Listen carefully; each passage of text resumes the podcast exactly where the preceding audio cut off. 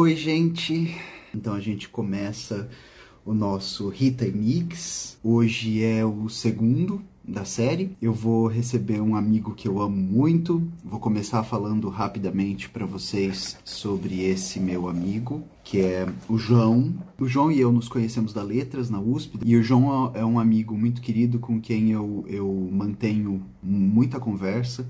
A gente ainda debate, discute muita coisa. É um amigo que eu amo muito, com quem eu, eu tenho muitas trocas. Ele também é ator como eu, ele trabalha com cinema também como eu. Ele ensina e pesquisa cinema. Lá na USP, ele está fazendo o mestrado dele com a Maria Silvia Beth, que é uma professora que a gente ama demais, que nos ensinou muito mais do que apenas a ler, e a gente vai brincar um pouco com isso na live de hoje. E, e ele faz o mestrado dele em Tennessee Williams, que é talvez o que a gente pode reconhecer como o principal, o maior nome do, do teatro norte-americano do século 20, né, do 1900. O tema da nossa, da nossa conversa de hoje é estudar letras para quê? Para que estudar letras? E aí eu espero que a gente é, possa fazer algumas provocações interessantes e um bate-papo legal.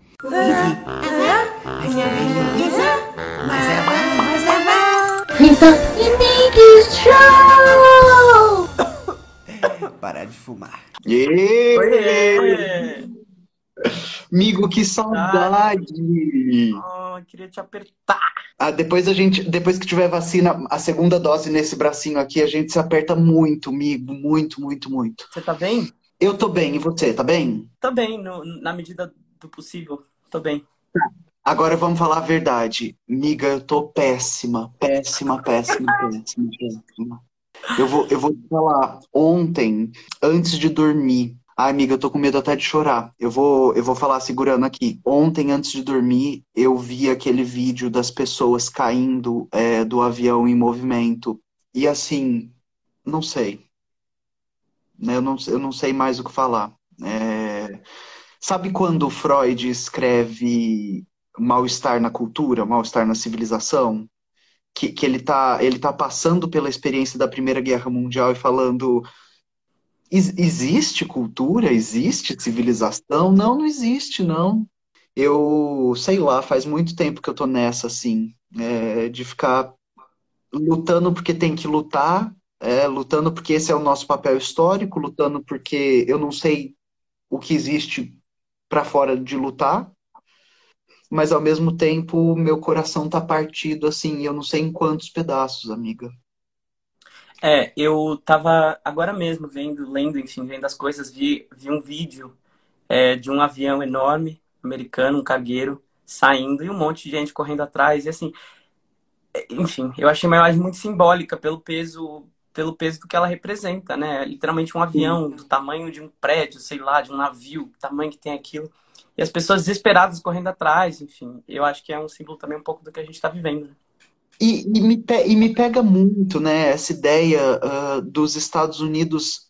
Bom, vamos his- historicamente falando, depois de financiarem o movimento que vai se configurar como que hoje a gente conhece como Talibã, né? É, e aí, para a galera que nos acompanha, o Afeganistão tem um governo socialista ah, durante os anos final dos 60 e 70, os e aí esse governo é apoiado pela União Soviética é, a CIA, os Estados Unidos, no movimento, né, de guerra cultura, guerra cultural, caralho, no movimento de guerra material, né, de guerra Guerra de fria. verdade. né? Ai, eu, tá, eu tô com uma citação aqui que eu tava, antes da, de vir aqui, eu tava a Maria Eli, ó, é, é 10 é, 10 lições de, que é? sobre é isso? Ah, escultura da Maria Elisa Sevasco, que é outra professora nossa que a gente ama muito, vai acabar falando sobre. E a Maria Elisa, ela, ela brinca, né? Diz que dá aula de estudos de cultura, ela dá aula de deboche. Você lê Maria Elisa Sevasco, você ganha, assim, é, né? Ela, a cátedra dela ela é livre docente em deboche. Deboche. E, e aí ela, tá, ela pega uma citação do, do Terry Eagleton para falar, né, por que que estuda letras, por, como, como que se funda a cátedra de letras no mundo, no, mundo inglês e tal. E aí o, o Terry Eagleton fala, né, o, o debate da literatura é esse debate é, dos valores, da cultura, de preservar, é, em detrimento dessa coisa corriqueira que acontece, guerra civil, opressão das mulheres, superexploração da classe trabalhadora. Coisa Né? pouca. Não. A literatura está preocupada com outras. é, e aí essa, essa piada. Mas, mas, voltando. Então tá tendo essa guerra fria, é, dois blocos, né? Um bloco soviético, um bloco liberal capitalista, tarará. E aí os Estados Unidos apoiam, sei lá, quem queria combater essas forças socialistas no, no país vão, vão fomentar vários grupos que depois vão se transformar nesses grupos fundamentalistas bizarros, né? Pa- família, pátria, nação, Deus e arma. Nada a ver com o que estamos vivendo, né, amiga?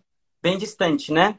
Bem distante. E você sabe, você sabe, Gui, que eu tava, pe- eu tava, tava pensando, é, inclusive hoje eu tava revisando um capítulo da minha dissertação que é sobre o sul dos Estados Unidos, né?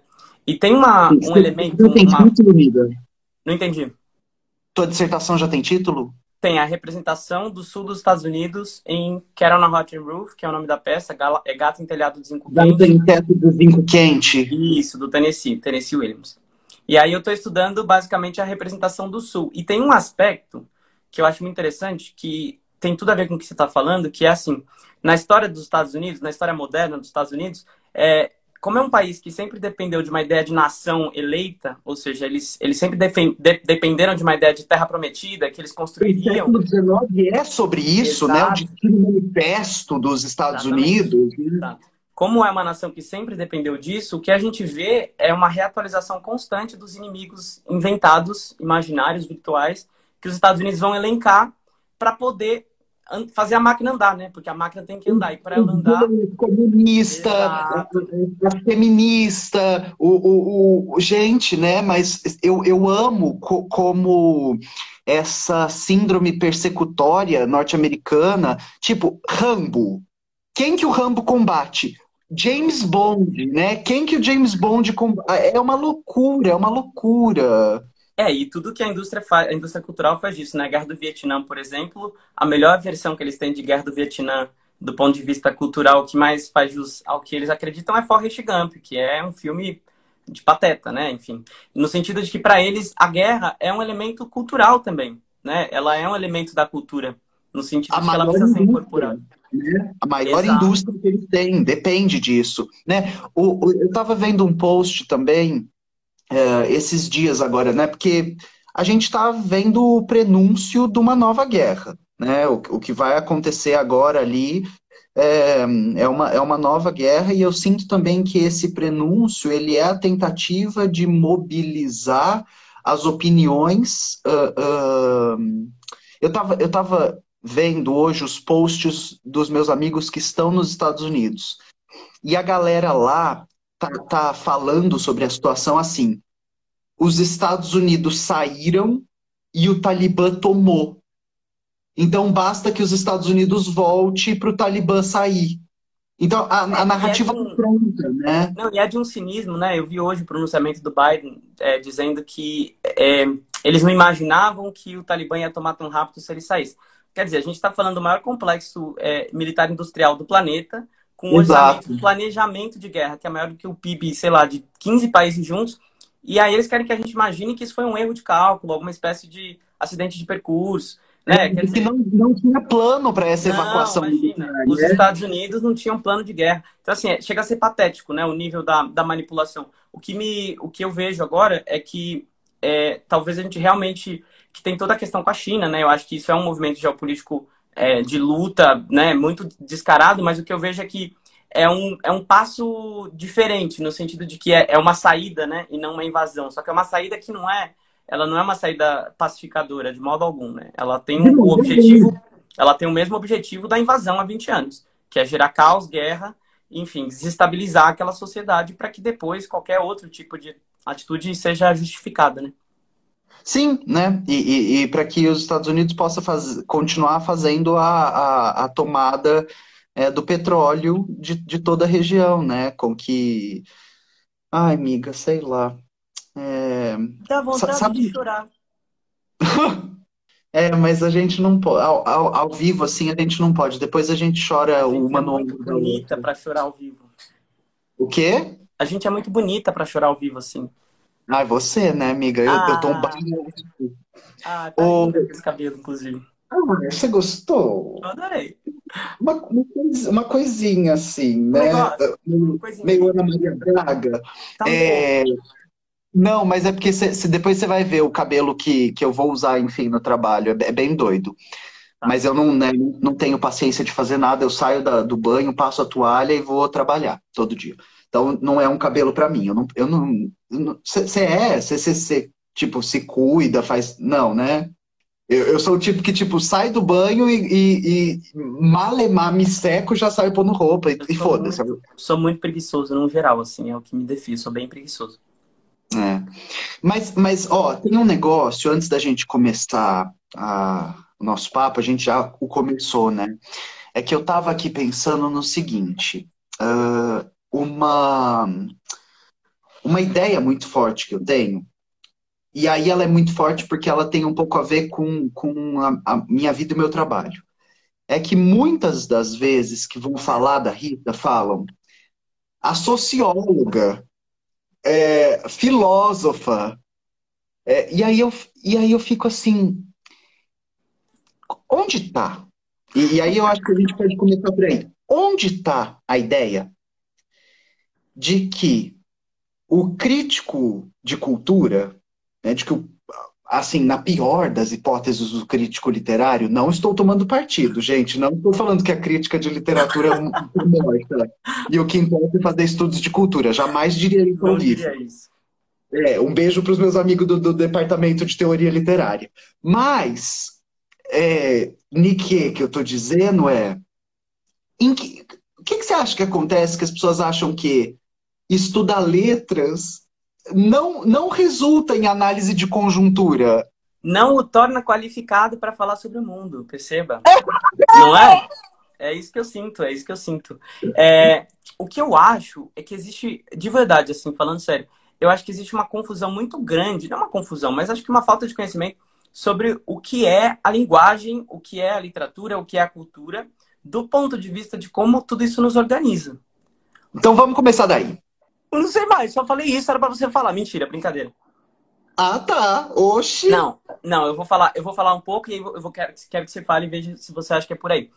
O que eu sinto é que é, o curso de letras. Vou, vou falar de mim, eu não vou fazer uma, não vou teorizar, vou falar de mim. Eu vou dizer que o que o curso de letras me deu como ferramenta, que eu considero a coisa mais valiosa de todas, é a capacidade de, de forma sensível, perceber a linguagem em todas as suas manifestações. O que eu quero dizer com isso é, é perceber como o mundo se organiza a partir da linguagem e como os movimentos culturais se organizam a partir da linguagem e como a gente não consegue efetivamente conhecer o mundo senão a partir da sua dimensão menos óbvia. Ou seja, se a gente só olhar o mundo e a gente quiser olhando o mundo sem investigá-lo, sem interpretá-lo, conhecê-lo, a gente não vai conseguir. E eu acho que essa capacidade de interpretar, de ler o mundo, eu acho que é, é o tipo de coisa que a Letras me deu. Uma sensibilidade para as manifestações desse tipo. A linguagem em sentido amplo, sabe? Faz sentido para você isso?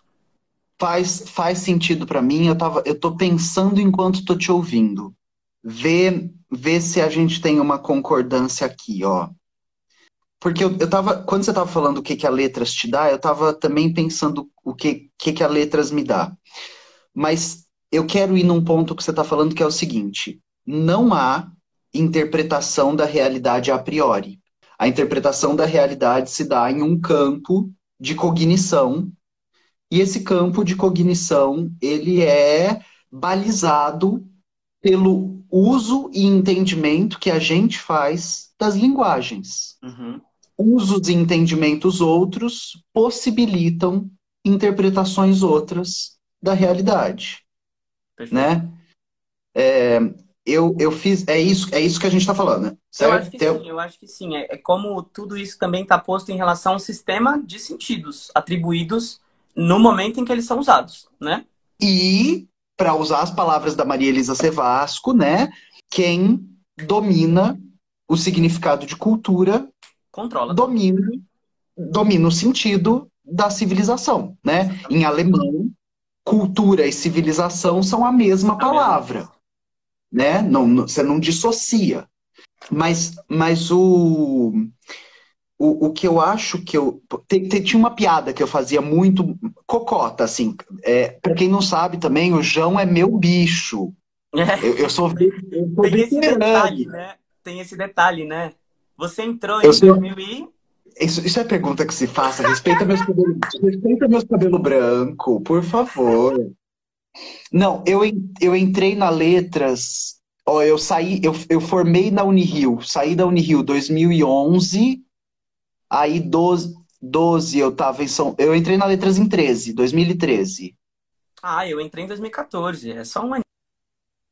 É, escuta, ah, eu, eu, sem- eu tô começando sempre, a gente já tá batendo, batendo o papo que a gente veio bater, mas eu tô começando sempre, a gente tá com 2.300 pessoas, explicando para elas como que a gente se conheceu. É, conta a tua versão que eu conto a minha, como que a gente se conheceu? Olha, eu tava pensando nisso. Eu, eu, eu tenho memórias do Gui na sala de aula, né? enqu- Antes da gente começar a se falar efetivamente.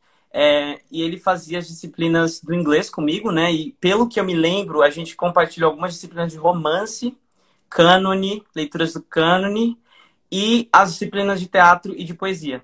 Eu acho que foram essas Da Maria Silvia. da Maria Silva. Bem. E eu me lembro do dia em que eu efetivamente falei com você pela primeira vez. Que foi, eu queria compartilhar aí com essas 2.300 pessoas a, a minha situação, que foi a seguinte.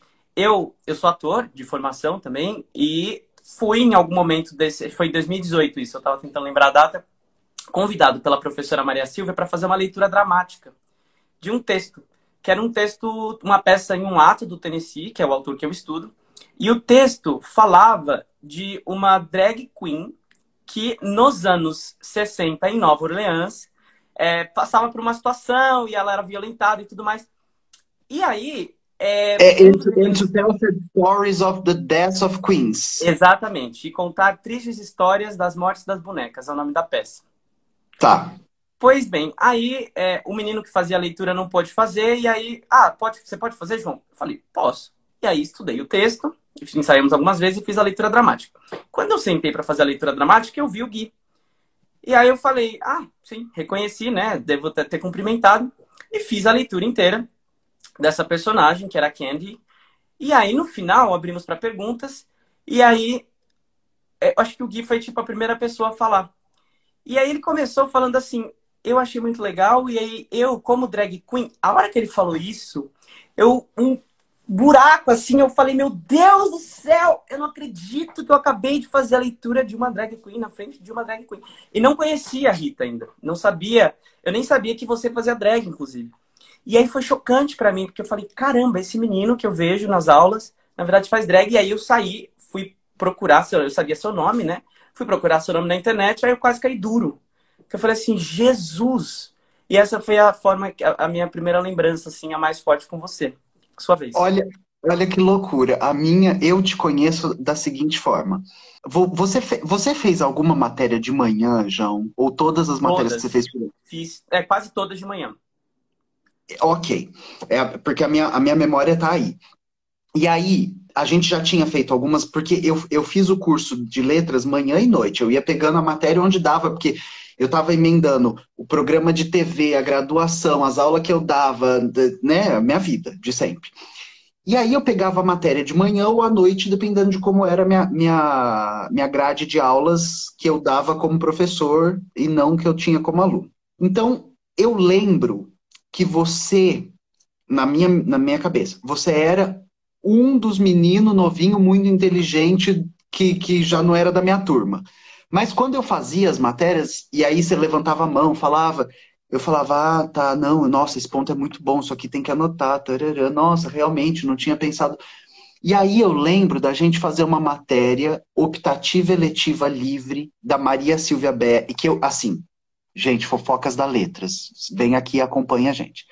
A Letras teve um grande professor, gran- mesmo, n- eu não fa- não tô sendo irônica, não. É que ele era tenebroso na sala de aula, mas fora da sala de aula, o cara é um gênio, um grande nome da letras, assim, histórico, em especial para traduções. Não vou, não, não citarei aqui quem é. É, é fofo- fofocas chique. A gente conta sem contar. E, e esse cara, ele dava uma matéria lá na USP.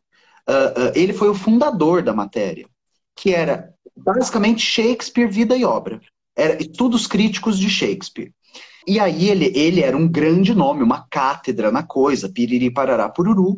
Só que ele era tenebroso em sala de aula. Assim, tipo, imagine o, o, o o melhor pesquisador e o pior professor. Ele era a- essa pessoa. E aí eu cheguei na letras, já inteirada das fofocas, que gay faz isso, né? A gente primeiro se inteira da fofoca para depois escolher como vai cursar a faculdade Prioridades, né? prioridades, né? Primeiro a fofoca. E aí, que eu me inteirei da fofoca, eu falei, bom, quando se aposenta? Vou, vou aqui calcular, Fez um e aí cálculo, né? eu faço as matérias que forem obrigatórias, espero se aposentar, e aí eu faço as que eu quero fazer. E aí eu, eu ficava esperando, assim, to- é, essa matéria, Shakespeare, crítica, estudos críticos, era uma que eu tava doido para fazer desde que eu entrei na letras, inglês. E aí eu ficava esperando quando alguém ia dar, quando alguém ia dar, que não fosse esse professor. E aí tem essa professora que a gente é, é desesperado por ela. Se ela falar A, a gente anota o A. Assim, ela é. Ela é porque... E aí, quem, quem tá aqui acompanhando a gente, depois vai no Google e joga o nome dela. É Maria Silvia Maria. Silvia Beth. Isso. Tem aula dela no YouTube explicando Tennessee Williams. Tem aula dela falando do, de um bonde chamado Desejo. Do Se eu não me engano. É, do O'Neill. Tem uma, e, tem, e tem ela falando sobre o Edward Albee. Eu já vi uma aula dela Tem, online tem. sobre ele. É, e, a- e ela acabou de, de publicar né, o trabalho dela de livre docência, que são três estudos de literatura comparada. Dramaturgia comparada, Brasil e Estados Unidos. É. Isso. Então, essa é a Maria Silva Beth. Ela é, um- é um- tudo, tudo, tudo na vida da Patrícia. E aí, de repente, quem ia dar a matéria do Shakespeare era a Maria Silva Beth. Maria Silvia Beth. Aí eu falei, "Hum, tô matriculada. Prime- Esperei a ma- meia-noite, estava matriculada na matéria. E aí eu cheguei lá e você fazia a matéria comigo. Aham. Sim. E aí já era alguém que eu conhecia, já tinha te visto em várias aulas, eu não conhecia ninguém da turma, e aí a gente sentava perto esse semestre. E aí fizemos um semestre inteiro de Shakespeare, viramos cocota, almoçávamos junta, tiriri, tarará, tururu. Foi assim que eu te conheci. É. Você era minha, minha companheira shakespeariana. Ô, Gayzinha, agora vamos falar sobre é, litera- é, estudos literários e instrumentos.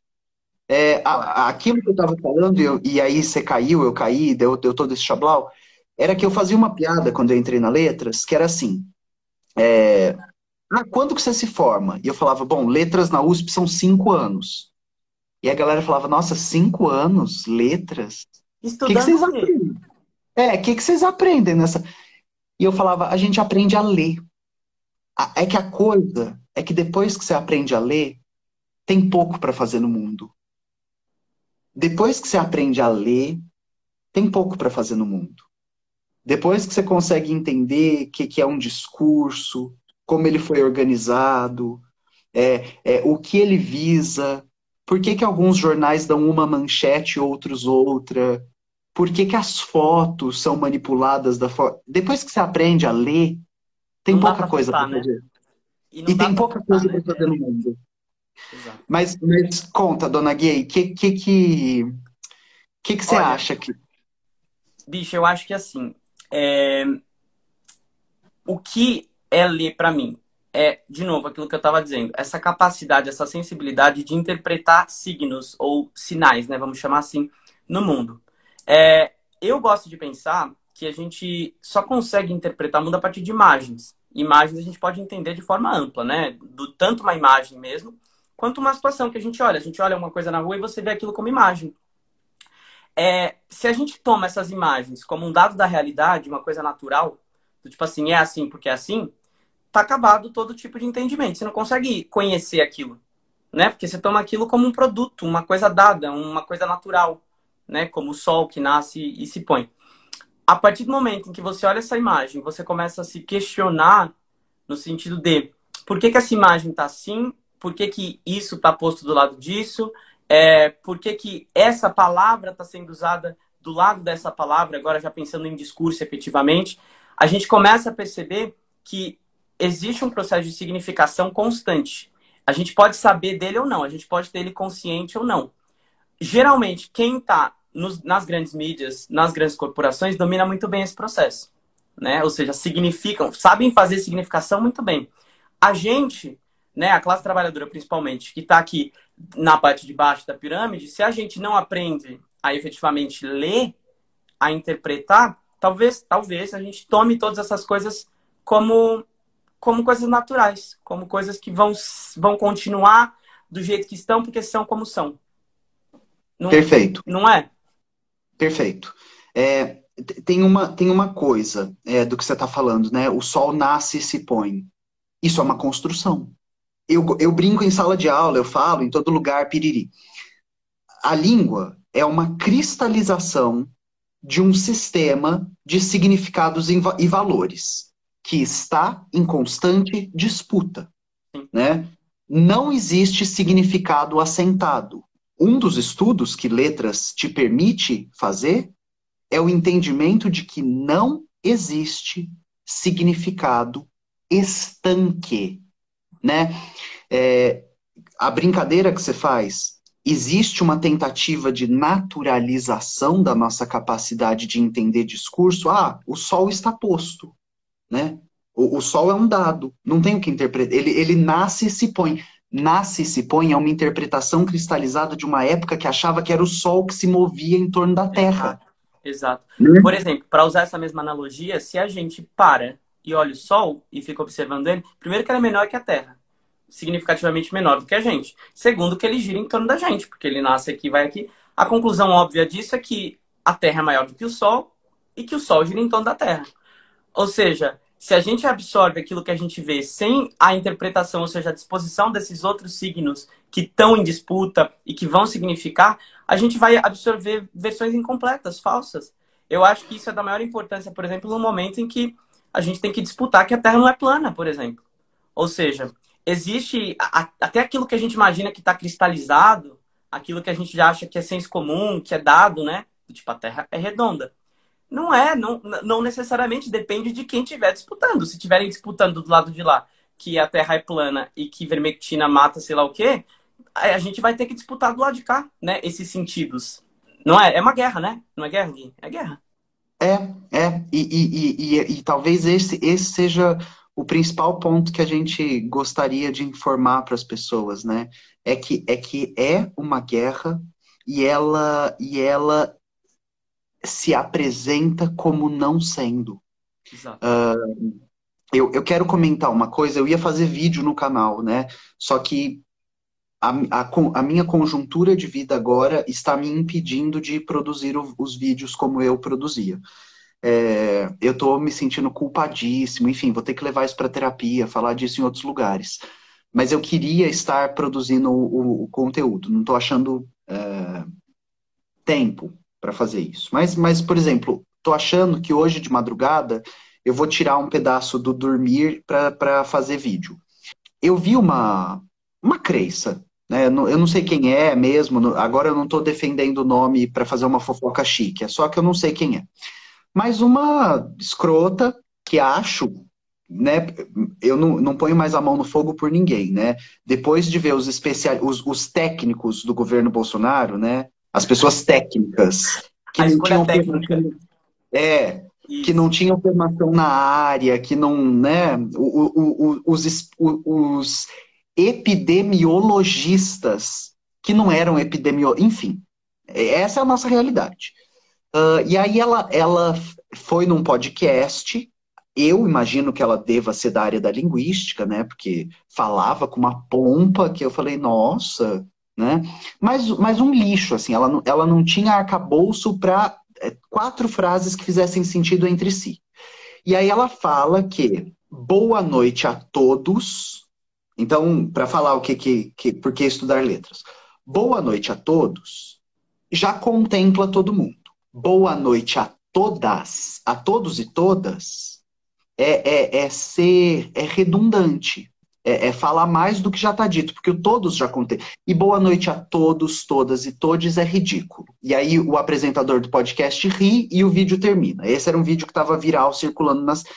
E aí ela fala: o português vem do latim e o latim tem um. Então, já, ela já começa errado, né? O português não vem do latim. Não vem de lugar nenhum, não é assim que funciona.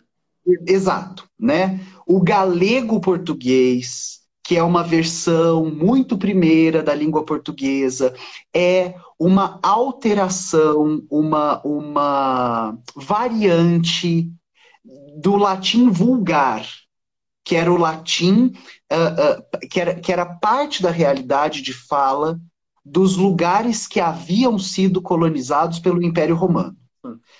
E aí ela, então ela, ela apaga tudo isso. Olha quanta disputa já tem aqui. Exato. Nunca nenhum lugar falou latim ponto, né? Latim vulgar é porque não é o clássico vernáculo. Latim vulgar é porque ele convive com outras variantes de outras línguas. E ela apaga tudo isso. Ou ela não sabe, porque ela é uma escrota, né? Ela, é uma estúpida, a favor de uma ideologia é, é, nefasta de exclusão de pessoas. E aí, olha o que, que a Creissa fala no vidinho dela, que tá, que tá viral. Quando o latim vira português, o, o, o, o, o, gênero neutro uh, uh, uh, vira. Mas, o, latim tinha feminino, masculino e neutro. neutro. E aí, quando vira, vira. Olha que lindo! Quando vi, nenhuma língua vira na. A vontade é de ir lá e, e, e, e dar dois beliscão na bochecha, porque nem blush ela sabe passar, dar dois beliscão na, e falar assim: meu anjo, não virou nada. Volta pra escola. É. É, e, e, aí ela fala: bom, quando o latim vira português, o, o, o, neutro se consolida no que hoje a gente tem de masculino. E aí ela fala: é regra, acabou. Se eu tivesse lá na hora, eu ia falar: ô oh, meu anjo, então volta a falar latim. acabou, por que você não está falando latim? Por que você fala português? E, aí, a, a, a, minha, a minha coisa com isso, João, é não entender que, to, que todo sistema, que todo código de significados e valores está em disputa constante, possibilita uma crença dessa naturalizar que é lei e acabou. Sim, assim como no Antigo Testamento é lei e acabou apedrejar uma mulher que traiu. Só que nenhuma lei é, é, é, é absorta, é, está separada da realidade material. Ela é uma cristalização de um valor hegemônico daquele tempo e daquela sociedade. Por que, que a nossa língua faz mas, é, é, coletivo no masculino? Porque a nossa língua é uma, é uma língua que nas esferas de poder falava, era falada por e falava para homens. Os espaços públicos foram desenhados para homens. O corpo do homem foi, foi, foi o corpo tido para ocupar o espaço público. O espaço público é, é, é, projetado a partir deste corpo. O discurso é pensado. Fala, amiga. E Gui, não, sabe o que eu ia falar? Eu tô pensando, ouvindo você falar, que assim, é, o que um discurso desse faz é ignorar completamente a realidade. Do ponto de a vista de que materialmente isso já existe. Ou seja, não é que a gente está querendo. É, não é que eu tô, não é que eu, João, cheguei e falei assim, gente, eu tive uma invenção, fiz uma invenção aqui, uma grande invenção para língua isso é um processo. É claro, ele tem especificidades, ele vai acontecer em determinadas comunidades de fala. É óbvio, ninguém está dizendo que, que o gênero neutro vai ser, a, vai ser dicionarizado amanhã e que amanhã vai ser. Não é disso que se trata. É uma disputa. Tá falando... Exato, é uma disputa que tem a ver justamente com a disputa política de, de, é, de quem fala, dos sujeitos falantes e das condições de fala. E o que eu vejo é um ranço, assim, de algumas, né, alguns setores de uma dita intelectualidade, é, que na verdade redunda em burrice, porque no final das contas é só burro, né? Assim, é um, é um jeito é um jeito limitado mesmo de, de, de não olhar para a realidade como um dado concreto. Não, e alguém que olha para a língua e fala, é a regra, acabou. A vontade de falar, e por que que, e por que que vossa senhoria não está usando vossa mercê no lugar de você? Se a regra acabou, por que que vossa senhoria não conjuga no tu? É, é, você não é pessoa do discurso, é pronome de tratamento, né? Uh, se é regra e acabou, me explica agora no ar, pega desprevenida. O que, que é próclise, ênclise, mesóclise e quando a gente usa cada Exato. um deles? Eu ia falar assim, eu ia falar assim, bota uma pessoa dessa para escrever um texto de 30 linhas e a regra é que não pode ter um desvio gramatical, uma vírgula fora do lugar. E um problema de coesão e um problema de. Ou seja, é um prescritivismo, né? Que é o que a gente fala, a gente chama isso na letra de prescritivismo, ou seja, em que você prescreve alguma coisa como uma regra, você toma uma das modalidades, que é a norma culta, e você põe isso como uma espécie de é, sinônimo da linguagem ou de língua, né? Como se a língua portuguesa fosse um grande dicionário. Você que fala português é um dicionário ambulante, eu que sou português, você é um Aurélio, eu sou um Hawaii, sei lá o quê. É, enfim. E não, e, e, não existe nenhuma variação entre o que a gente fala, né? A não, sua a língua é a mesma. É, a gente fala igual. A gente pensa igual, a gente sente igual e a gente fala igual. Exato. Então, e, e aí, para a galera que está nos acompanhando, essa discussão aqui é basicamente uma discussão da letras. Exato. É, é, é, é entender. A gente fazendo cinco anos, é isso e fofocar, gente. Basicamente isso. E escolher, e escolher as melhores professoras, né? Ai, sim. Sim, eu tenho muita saudade, assim, eu tava pensando nisso também. Eu tenho muita saudade da Letras, porque é um curso, é um curso muito difícil, né? Eu acho que você vai concordar comigo, é um curso muito exigente do ponto de vista da quantidade de coisa que a gente tem que estudar, da quantidade de coisa que tem que ler. Você eu não sei, eu, eu, eu, eu, fechei a USP com média ponderada 9.2. Eu não saberia informar. Tá, querida! Fum! Foi. Olha, eu acho que para mim também não foi muito difícil, sacanagem. É um curso muito complexo. É um curso muito complexo e eu acho que quando a gente está no curso, eu não sei se. Talvez porque foi a minha primeira graduação, também tem isso, né? Depois eu fui fazer cênicas, enfim, acho que o contrário de você. Mas é, eu acho que o lance de, é, de. Sei lá, eu estava na primeira graduação, muito novinho, então eu não aproveitei tudo que dava para aproveitar, não dá para aproveitar tudo, né? Mas é um curso que é tão complexo e tão rico que às vezes eu fico com vontade de voltar e refazer. Eu penso nisso. Liga. Eu tava pensando nisso essa semana. É assim, essa semana o caralho, né? Eu tô pensando nisso desde que eu me formei, assim. Dá vontade toda de refazer, né? E, e, aí, só, só pra gente contar para as pessoas, né? A gente pegou a letras antes do desmonte, né? É, é, tá, existe um plano em andamento de desmonte da USP, é, de, de, fazer com que a USP comece a cobrar mensalidade, enfim, né? Existe um plano a toque de caixa. Ele está sendo e só para vocês saberem, fofocas, o prédio onde a Letras fica é um prédio provisório, que é Tem provisório. 1980 Não, acho que Acho que é antes, que foi no, no, no, episódio do incêndio da Maria Antônia, não foi isso? Que Exato. Foi... Pois é. Quando o prédio da Maria Antônia pega fogo, constroem aquele prédio provisório e a letra está lá desde então, um prédio provisório. Né? E, e, mas ainda querem desmontar mais. A, a tentativa de, de desmonte é maior. E a gente pegou a letras numa época com esses professores né? Então, Maria Elisa Sevasco, Maria Silvia Betti, a Sandra Guarnieri Teixeira, Teixeira Guarnieri, Guarnieri nunca sei, o, o, o Marcos uh, Soares, né?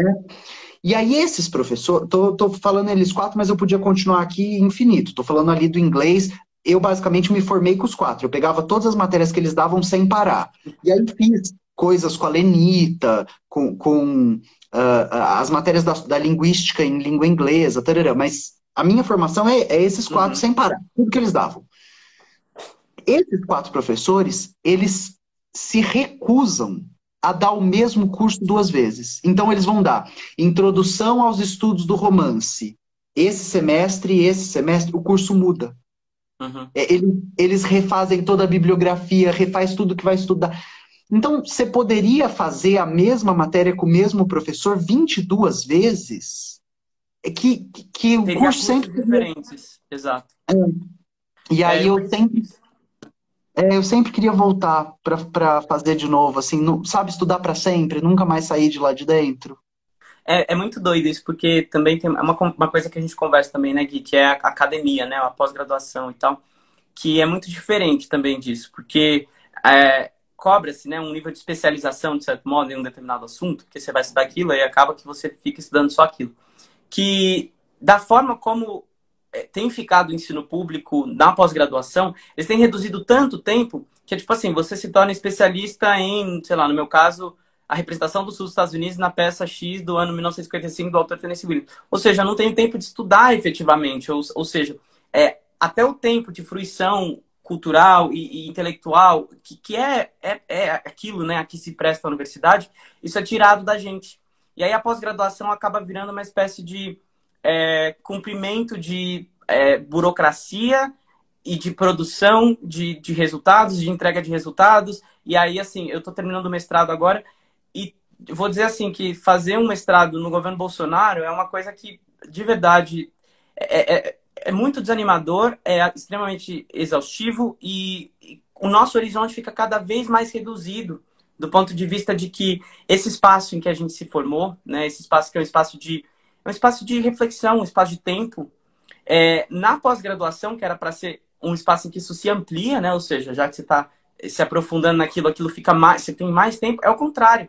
É tipo assim, entrega, produz, escreve, vai, termina, começa outro, aí faz um doutorado, aí faz um pós-doutorado, e tudo isso sem ter emprego, né? Inclusive, que é, aí você termina toda a carreira e não tem serviço, não tem, não tem emprego, porque o funcionalismo público está desmontado. Então, assim, é um, é um horizonte de, muita, de muito desmonte mesmo, né? De, de, um, de um sucateamento, assim, é, que a gente, eu não imaginava, né? Há 10 anos, quando a gente começou, era uma outra realidade, né? E, e, a academia brasileira ela está sendo submetida a uma lógica de produtivismo é, que, que, transforma os professores, os, os pesquisadores, é, em ratos numa corrida. É uma é. corrida de ratos para quem consegue mais não, e mais linha no Lattes, né? É, é, e, e, aí tem essas coisas das atribuições. Então, agora os professores, além de ensino, pesquisa e extensão, têm que fazer a parte é, burocrática de administrar o site, né? Colocar as notas lá, controlar o. É, e aí vai cada e aí organizar evento, e aí cada vez mais coisa nas costas dos professores. É, é, cada, e, e, assim, olha que loucura, né? Eu, eu, eu sempre bato esse papo e as pessoas nunca entendem, né? Mas como que você. Como? Como que você avalia um professor de uma matéria, uh, uh, por exemplo, vamos supor, uma biológica, né? Que ele tem ali uma pesquisa que vai avançando e a cada vez que avança ele faz uma nova publicação sobre. No... E um professor de humanidades. Como, Como que você avalia? No mesmo patamar, né? E você vai avaliar os dois pelo, pela velocidade com a qual eles produzem artigo. Né? Sendo que a, a, a área de conhecimento deles se propaga de forma diferente. É, é, como o conhecimento se dá em cada uma dessas áreas acontece de forma de. A profundidade de uma leitura comparada, né? O trabalho de livre docência dos nossos professores levou uma vida de pesquisa. Né? E aí, e aí, olha só onde eu quero chegar. Essa lógica produtivista, ela também está ligada com uma dinâmica imperialista de submeter a academia brasileira a um sucateamento, porque mais vale publicar artigo do que escrever livro. E aí, quando a gente fala do Terry Eagleton, do Slavoj Žižek, do Raymond Williams, é livro, livro, livro, livro, livro, livro. Quando a gente fala dos nossos grandíssimos intelectuais brasileiros, não dá tempo deles escreverem livro. Porque eles estão comprometidos com uma lógica bizarra de publicação de artigos. Então, assim, escrever um livro. Não, você publica os artigos do... e aí no final se desce e compila tudo num livro, né? Se mas, der, mas se, tiver, o... se tiver sorte, né?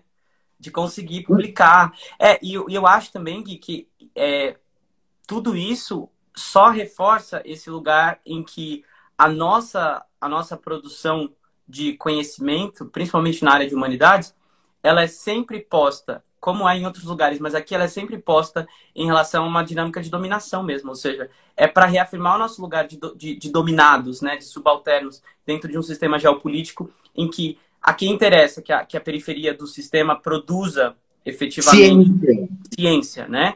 E a gente está falando assim de, de, um país que é, é enfim, que, né, o, que os, o que os nossos cientistas, o que nós fazemos com o pouco que nos é dado, também é um negócio assustador, né? Do ponto de vista de que, apesar de tudo isso, a, é, é, a despeito de tudo isso, ainda há ciência e há uma riqueza Exato. Cruz é a Cruz. A, né? A Exatamente. Unesp é a Unesp, a Unicamp é a Unicamp, a UFBA é a UFBA. Exatamente.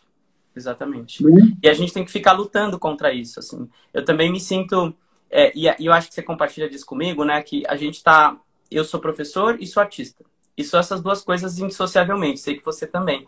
Ou seja, a gente tá com um pé em cada lado de, de dois barquinhos, que, que são os barcos que vão se, né? é, é, vão tentando separar um do outro e, e que vão e que vão tentando afundar, né? São os dois barcos que nesse governo estão tentando estão sendo bombardeados, efetivamente, né? Então é uma luta contra a arte, assim, a situação. Eu nem vou começar a, fa- a falar da situação do cinema brasileiro, por exemplo, que é aí é de chorar, assim, é um negócio Sim, a surreal. Cinemateca pegando fogo, descaso, Literalmente. desmonte, né? Literalmente, que a gente fala assim, né? Pegando fogo, às vezes até parece que é figura de linguagem. Não, tá literalmente. é, não, é, não é que tá pegando fogo, né? Estão tacando fogo na, na cinemateca, né? Ou seja, estão ateando fogo naquilo que a gente tem. E aí é um ataque às artes e à educação da mesma forma. E aí quem é educador e é artista, e quem, quem se propõe a ser arte educador, ou seja, a educar e, e, e- a, a socializar, e enfim, a partir da arte, aí, aí fodeu, né, Guilherme? Aí realmente- fudeu. Aí fudeu. Gente, é, qual, qual é o projeto do governo Bolsonaro para a educação? Um desmonte.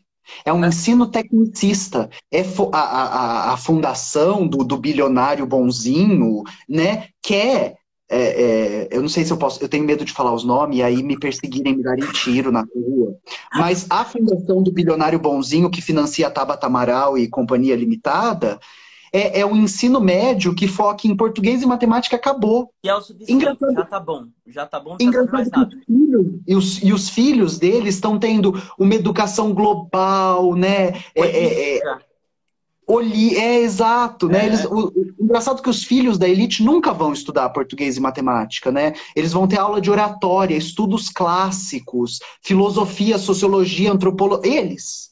A gente, português e matemática, toma aí para vocês.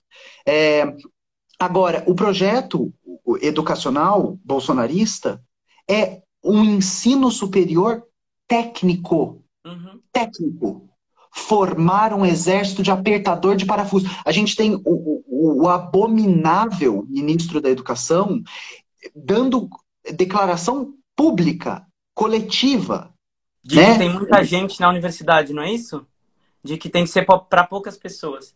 O que mais me impressiona é que é, é tão escancarado que, que choca. Você fala assim, não, não é possível. Porque a gente sabe que isso vem acontecendo, né? Mas toda vez que eu leio essas coisas, eu falo assim, cara, é tão explícito o projeto, é tão escancarado, é tão grotesco, é tão feio, que me dá.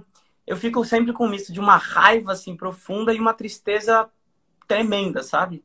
De ver é, essas pessoas efetivamente conduzindo é, a política educacional do país. E estão conduzindo, né? E a política cultural, ou a despolítica, né? No sentido de que é, é para acabar, é para desmontar, é para é para acabar com a gente, né? No final das contas. É, o objetivo final é esse. Não, não fizeram ainda porque não deu tempo, não conseguiram, mas é o objetivo.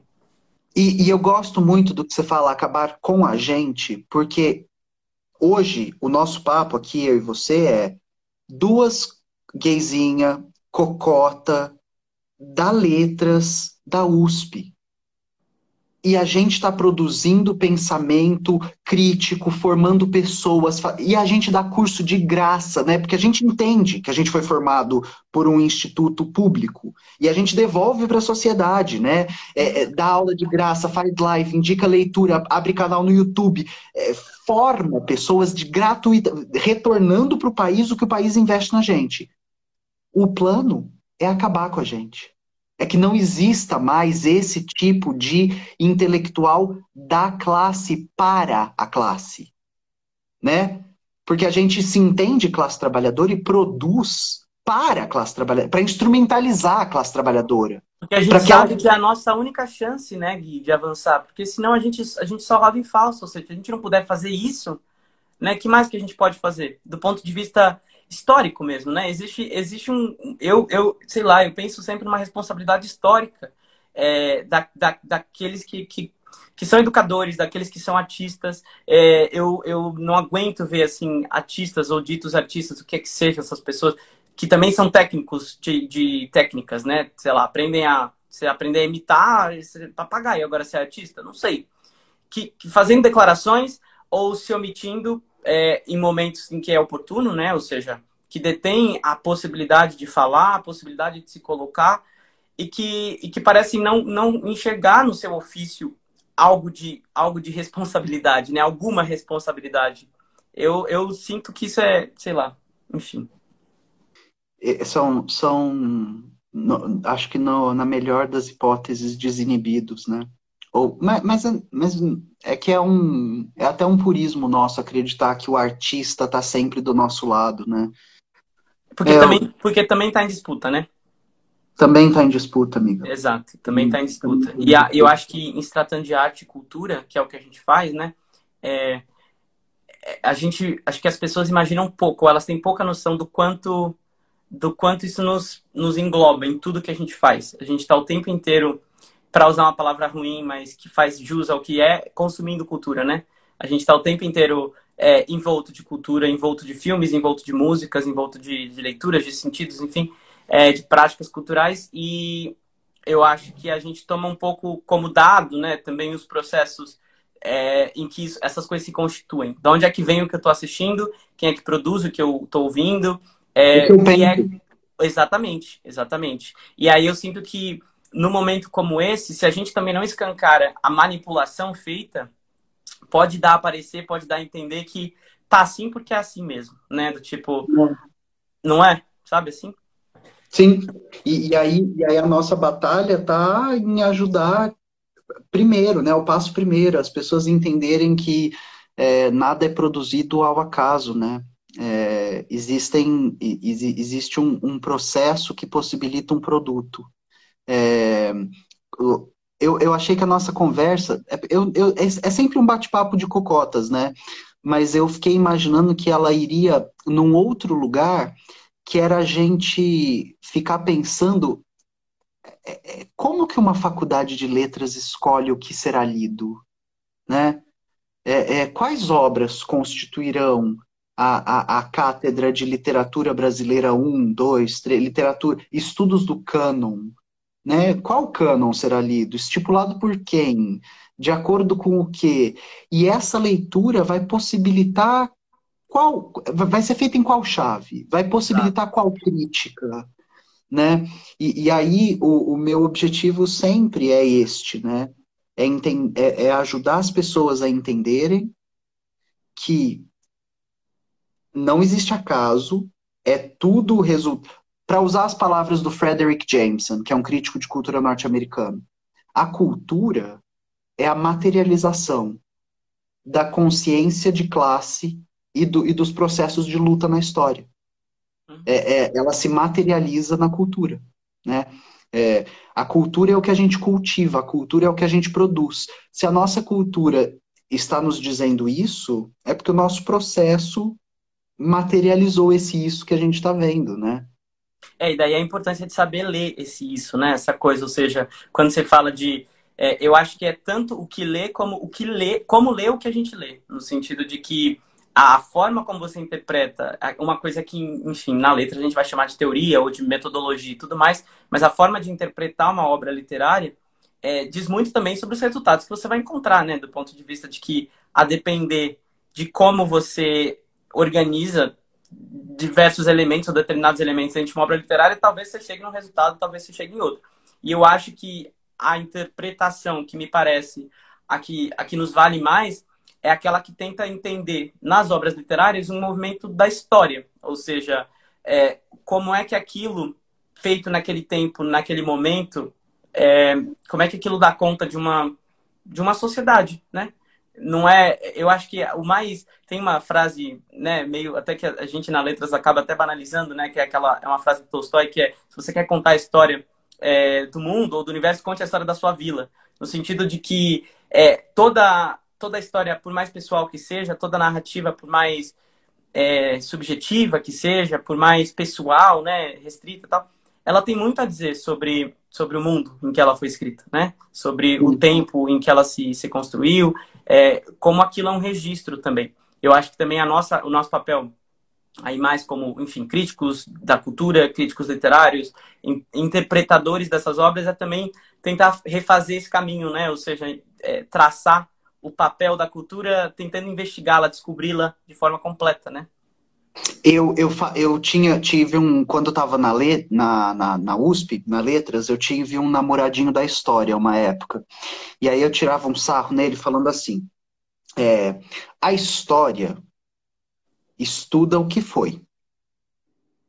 A Letras estuda o que foi, o que gostariam que tivesse sido e o que poderia ter sido.